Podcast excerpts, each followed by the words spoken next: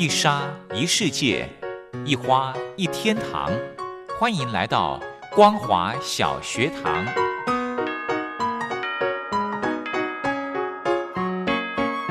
让我们一起学习，一起分享。光华小学堂。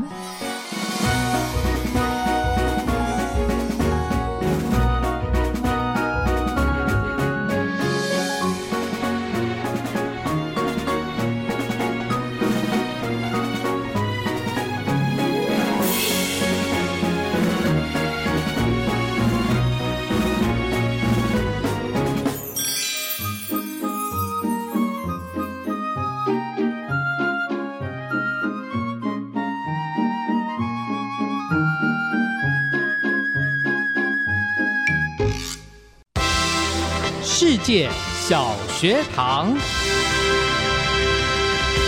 ，Hello，听众朋友，大家好，欢迎收听光华小学堂。礼拜三进行的是世界小学堂。要来跟听众朋友分享论坛。今天的这场论坛主题是共军在南海地区的军事战略与战术作为研析，邀请到淡江大学国际事务与战略研究所博士，同时也是台湾战略协会研究员曾颖亮老师来跟听众朋友做一个分析报告。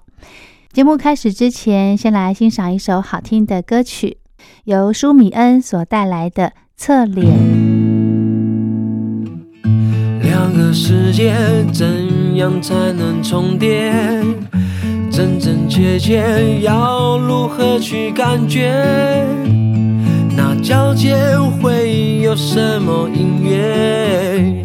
还可以陪我一整夜，翻来又覆去，为何在这个时间我要？从头再来一遍，想着你侧脸，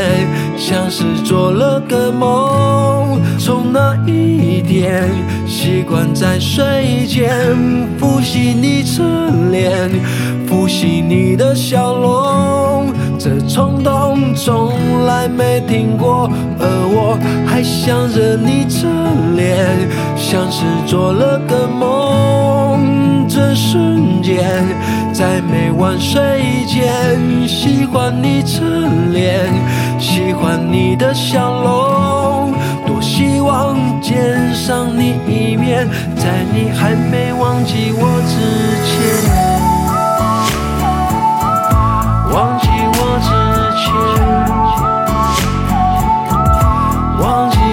我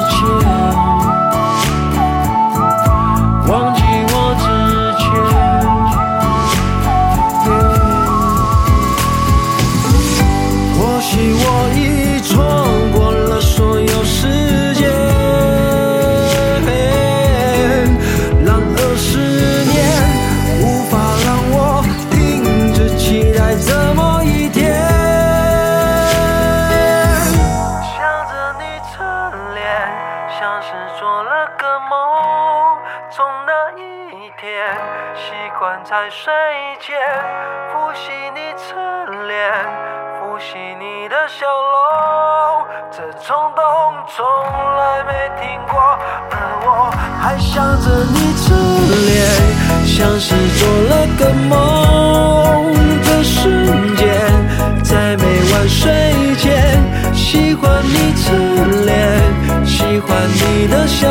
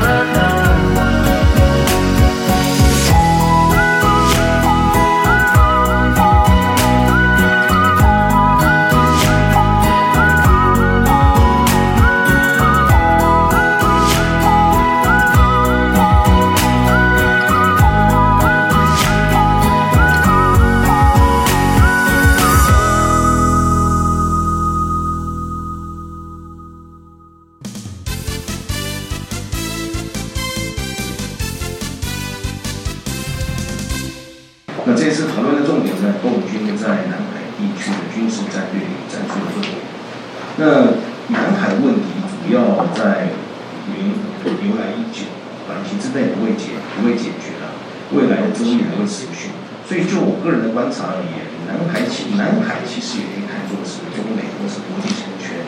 在力量推移的变化的一个观察指标，也可也可以看作是一个温度计。所以，美国在针对中共所崛起亚太战略之后，那在对应到中共期望在二零三五年实现国防军事现代化，以及二零四九年实现中国共的战略竞争之下，我想这个争议一来啊，那个南海已经是东西两大力量碰撞点之一。那就我所看，就我所观察，如果碰撞起来的话，它的火花是不容我们小觑的。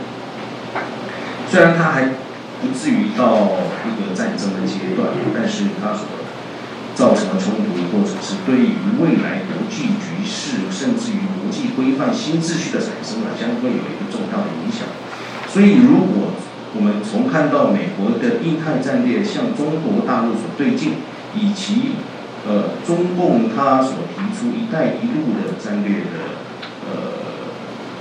政策来讲的话，如果是以外线来看的话，那中共将会是以内线的方式来对应到美国的呃。亚太战略，那所以我们先从呃南海地缘战略的变强来看一看这个情况。南海边南海的争议啊，我想在两国际强权的这边会议之后，在近期之间已经被激化了。所以在二零一三年当中共提出了“一带一路”的时候，南海是就是一个中共要走向呃西方的，呃走走向走走向这个。呃，走出去的一个一个一个起点啊，所以，呃，如果说在整个南海地方，呃，如果将越南的金兰湾、菲律宾的属里克湾以及南海的包甚至包含台湾，甚至于我们新加坡把它框起来的话，那显然南海是一个封闭的一个海域。那如果对应到美国北约之前的司令海军上将所提到的话，他把整个地中海几个岛国呃几个重要的码头也把它整合起来，把它形成了反而是形成另外一个地中海的困境。所以如果将起点的南海以及终点的地中海把它截断的话，那相形的也就是中共的一带一路已必须要宣告布局。所以在中共整个所面临到的马六甲困境，可以溯及到二两千年的时候，美国小鹰号的打击群进入到了藏鱼岛。那么这个已经触发到胡锦涛对于中共未来经济发展的这个疑虑。那所以马六甲困境，我想大家也都非常清楚，从地缘上面来讲。那么接着下来我们看到的是美国以及日本所面临到的南海那。困境的来由，在我的想法以及在我理解认为当中，主要是在于将马六甲困境所产生对于中共产生的困境来说，那中共必须去突破。这样的困境，于是他必须在呃岛礁把它呃军事化了以后，甚至于摧毁岛礁了之后啊，我想那相对应的在整个封闭海域当中啊，呃美日所要经过的航道啊，势必都会在中共军事化岛礁之后啊，会面临到严重的威胁。所以呃在整个国际局势的推演当中，在二零零六年。安倍提出期望能够建立一个亚洲民主安全之钻这种概念视角概念的，在对应到二零一八年川普所提出来希望希是希望能够建构一个四方安全对话的这种架构之下，显然最近在传媒上面大家也都非常认同的来呃热烈的讨论这个所谓的亚洲小北约的是否形成，那这也是一个非常有趣的一个讨论议题。所以在整个环顾整个南海地区的整个态势啊，我想。从一个封闭的海域而言呢，那当中共已经把它岛礁化，而把所有的岛礁确定完毕以后，并把军事化以后，我想假定一个情况，就是当中共它摆脱了马六甲困境，而选择了获得了训他龙目以及其他呃海域的这个这个这个海上咽喉点，它们突破了之后，我想这样子的冲击啊，南海的呃紧张态势啊，也将会持续的。持续的升高，所以我们从这个大的环境、这个全班状况来了解了之后，我们回过头来探讨中共共军他在南海地区的军事战略。所以我们延延续之前北约、美国北约前司令他的想法的话，如果能够美国能够期望能够打通太平洋跟印度洋的话，我们他们就必须要突破南海。那么这个前提啊，这个前提要突破南海，这个前提啊，他是期望能够在台湾建立一个基地。啊，所以就如同我刚刚所提到，台北部啊，在整个南海的北部有台湾，东部有菲律宾，南有南有新加坡，西有越南的情况之下，这样子就刚好就呼应到了是以外线来包围整个中共。所以中共想要在南海啊达成他所谓的坚持要防御、坚持要自卫，而且是后方支援这个原则之下，并且强调是人不犯我，我不犯人，人若犯我，我必犯人强调之下，那么他的战略选择就必须是在。战略上面要提到的是防御以及战役上面的进攻相统一，所以在我的理解当中，共军在南海地区的军事战略将会是以战略持久、战略速决的这个内线作战的呃方式来应对到美国的需那在呃战略持久这一部分呢，那呃共军显然是必须要建构一个足以有对峙力量的一个战略。那个军事战略讲的就是建立以及用力的科学另外一个还非常重要的原因是在，所以非常重要的因素在于维护后续战略。那这一部分我们还不在这个方面来讨论。所以，所以期望这个共军要能够能打赢这场战争啊，或者是将来面对这场冲突战争，在客观条件不利于情况之下，所以共军在面对现在未来呃积极推展的四方安全对话的挑战之下，我想呃必须要建构一个足以海上应应处海上状况的一个高效的编组。必须要强调它的用兵要必须要灵活以及弹性的一个指挥机制，尤其在呃三战的配合之下，我想南部作战区呃南部作战区的反击力量和反击力量必须要能够落实呢，才能够达到他期望所做的后方支援的重点。但最重要的是，主要是在于周边呃南海周边国家必须要稳定下来的意思，也就是不在他处方失火的情情况之下。我想中共才能达到战略持久的目的，所以我们回顾，我们再回过头再讲讲，它目前的整个中共所面临的态是，在东海这一部分的争议仍然持续持续存在，南海的争议仍然维维持的。那现在再看看呃西南地区的中印边境也也有问题了，啊，那现在呃再加上呃前阵子的国际各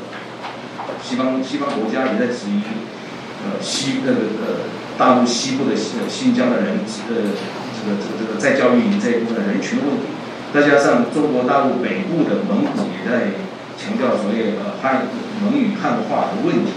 所以显然整个中国大陆的周边形势啊，在国际局势上面是相对是不稳定的，所以这也就触动了，各位可以去看看那个呃中国外交部长的行程啊，那走的行程是非常有趣的行程啊，串联起来，那再加上后续。整个中共在八月份打完了演习的时候啊，好像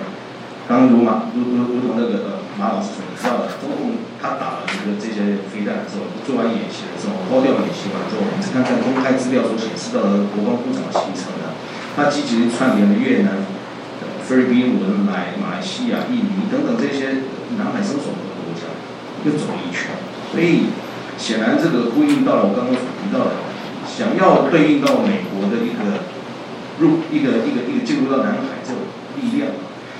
呃，周边态势啊，周边的态势啊，必须保持和平友好合作。我想这个中共这个原则上是不会改变的。那么在战略数决上面呢，那还是要采取防御啊、自卫的防御自卫手势的这种立场，所以它必须要强化有关于内线作战里面所重点的叫做局属部队以及打击部队的战训任务。那这一点的观察上面的话，我们可以看到，呃，我想中共中央军委指指挥之下，我想在南部战区里面作战指挥的总则，以及刚刚马老师提到有关于点赞这一部分，其实都是我们看看，呃，对应到中共空军啊、火箭军这个远程的火力的呃建制，还有个岸基火力的。所以更重要的是在于这七这个共军所占的七个陆战岛礁上面，是不是有部署相对应的火力、相对的坚贞能力啊？我想，甚至于甚至于甚至于甚至于在水下兵力啊，必须找找到有效的一个伏击区，甚至于借由布雷啊、布雷的方式来堵住了整个海上咽喉点之后啊，让让它形成陆上作战当中所谓的地障这一部分，来有效的封锁到呃以南以就如果以南海为封闭海域的话，那南海的北口、东口以及南口这些通道的话，我想对于那些作战来讲是有极大的帮助。那么另外，接续所所让我看到的话，在整个大战略的部署之后呢，你想想它的那个战术做。所以刚刚所提到南海是说是一个封闭的海域，假定那个南海就是一个作战区的话，它必须要面对的呃突入者一样，内线作战来讲，跟突入者一样。我想大概从北方的巴士海峡进来的，或者从菲律宾海西进的，甚至于从廖内海峡南部廖内海峡北上的这些兵力，就是必须是共军他所必须要面对到的这个打击方向。所以三，如果他想要期望这个三个。呃，内线作战要能够要能够成功啊，他我的想法是他必须要注意到三个问题。第一个是要能够让三线突入的敌军呢持分裂状态，这想这是内线作战基本要旨。第二个是要得以能够以持久以及打击的兵力。第三个是要有适当的回旋空间来来达到各个分区紧灭的这个目标。所以，我们看看二零零二零二零年八月，共军在南海举行演习啊，在对照到呃。我国国防部啊，分析共军对台的威胁，所以我就试着去思考共军在南海战术上面啊，如果他真的想对应到呃强敌入侵的话，他必须要把握以下几个方向。第一个，他必须要确定好他的这个作战方向。就整个地缘战略，这种整个地缘来讲，我想南海就是一个封闭的，被几个国家所包围。所以南海，所以共军他是已经没有无暇他顾。甚至于，如果以呃内线作战来讲的呃，呃这个这个呃作战正面以及补给线的关系啊，必须从垂直的关系上面啊，都没办法感受到其他西方国家跟着其他那个越南啊，或者是菲律宾从侧翼来打击啊，来来干扰他的那个交通线补给线，这是对他来讲是一个非常非常不利的情况，所以他必须要稳住呃周边国家，也是在这个原因啊。那接下来，在他对于呃，传媒有提到，就是火箭军从浙江以及青海啊，向东海发发射东欧 C D 二十六飞弹之后，我想这几个国家也非常的跳脚，所以，那么我们在看到威风和他贤明去奔走这些国家，也就是刚刚所讲到，这一些国家并不可以成，绝对不可以成为中国在内线作战当中打击到他作战中以及补给线关系的这一部分的呃影响，所以这几个国家是的稳定呢，也是我们可以观察的一个。另外要确认战略要点，从菲律宾到呃呃进入到南海是有好几个这个咽喉点，所以如果如果对照到我国一百零八年的国防报告书里面所绘制的这个中共南海岛礁军事化示意图啊，如果我们下图所看到的，所以我们可以就可以看到东沙岛的地理位置是多么的重要，而且也就可以不难想象出今年开始啊一直在盛传传媒一直在盛传说共军要夺取东沙岛新闻报道。以及极力在干扰我国我国 A D I D 西南角这个目的，所以你看得出来中中共的做法。如果说真的要去看看，我们可以看到二零二二零一二年九月的时候，日本将钓我们的钓鱼台国有化以后啊，中共怎么去对应到怎么去消耗日本海空兵力啊？他要制造颗粒形状膛来建构规范的处理逻辑，想让我们也可以按比较这个方式来思考这些问题。那第三个是要决定。作战路线作战路线的话，当然如同你所讲的，北口、东口、南口突入这里。假定状况是集中在中沙战况予以焦灼的话，那么就是难以回避。我们的不是不是，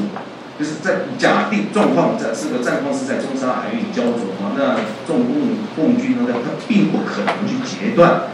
截断突入这里的后方，并且没办法切断他的交通线。所以，如果敌人强制入侵的敌方如果强力反击的话，他仍然可以全这个全身而退的，在空间上面全身而退，共军是难以把它全歼的。那全歼的部分，当然这个是不是符合毛泽东作战作战想法、作战原则的？当然可以说在做一个非常深入的讨论。那接着下来，我们最后最后想跟分享的就是共军它的作战的准构想准备啊准备。那几个我罗列了几个四项，一个预警侦察中。刚刚所讲到内线作战所重的情报，那原来部署在整个大陆边境这些目标，呃。时效，这是一个关键的。那另外在呃指挥通信这一部分，指挥通信呢，则有关于它的这个拘束与打击部队的一个指挥。那么第三个在兵力机动部分，那面对三线突出之敌啊，我们面对呃共军作呃内线作战的共军啊，它这个肯定在北口、南口以及东口设立水下伏击区啊，并且予以有效布雷。我想这个可以实施分割，可以是可以有有效分割这个突出之敌的这个比例。那第四个就是联合国力，联合火力部分，我想呃，如果对应到公开资料所提到的是这一面是情况，这是我们可以观察的。所以我最后结论就是讲，其实马六甲困境以及南海困境呢，其实就是在从结构准备来讲，就是呃自我与他者互动之下所产生的一个规范出来。所以美国与中国在互动的产生结果。除了印太战略是刚刚也就对应到中国“一带一路”的这个起点及终点的问题。那么现在南海局势啊，其实就如同呃美方他们所所认定的，大概就是一个一个一个一个相对的这个呃相对已经在逐渐加压了啊。所以后续的话，其实我们可以观察几个重点，包含了未来南海要发生这个冲突、小规模战、这个小规模战争的话，将不会摆脱。内心跟外线作战思维，所以那后续的观察可能就是在共军的战力组建、战整合以及战训准备之上，这些都是未来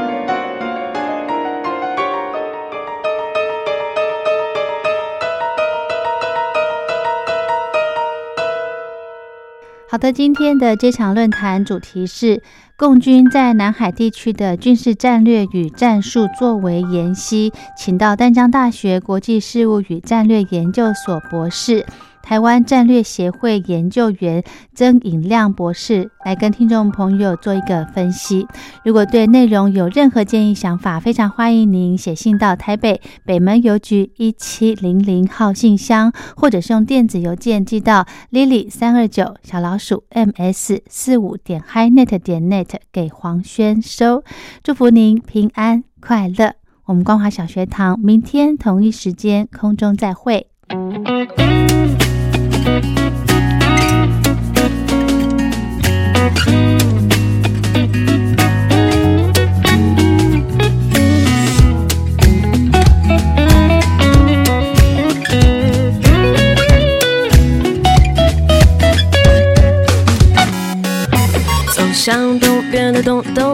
还是在西边的西西路？如果往北还有北北路，我是想走南边的南南路。西北边的山有呆呆兔，东南方的还有胖胖虎。告别森林里的大大树，想一起去寻找糖果屋。走向东边的东东路，还是在西边的西西路？如果往北还有北北路，我是想走南边的南南路。我们却不小心迷了路，坐在地上一起抱着哭，哭完再笑着拍拍屁股。如果有你，我都不在乎，陪你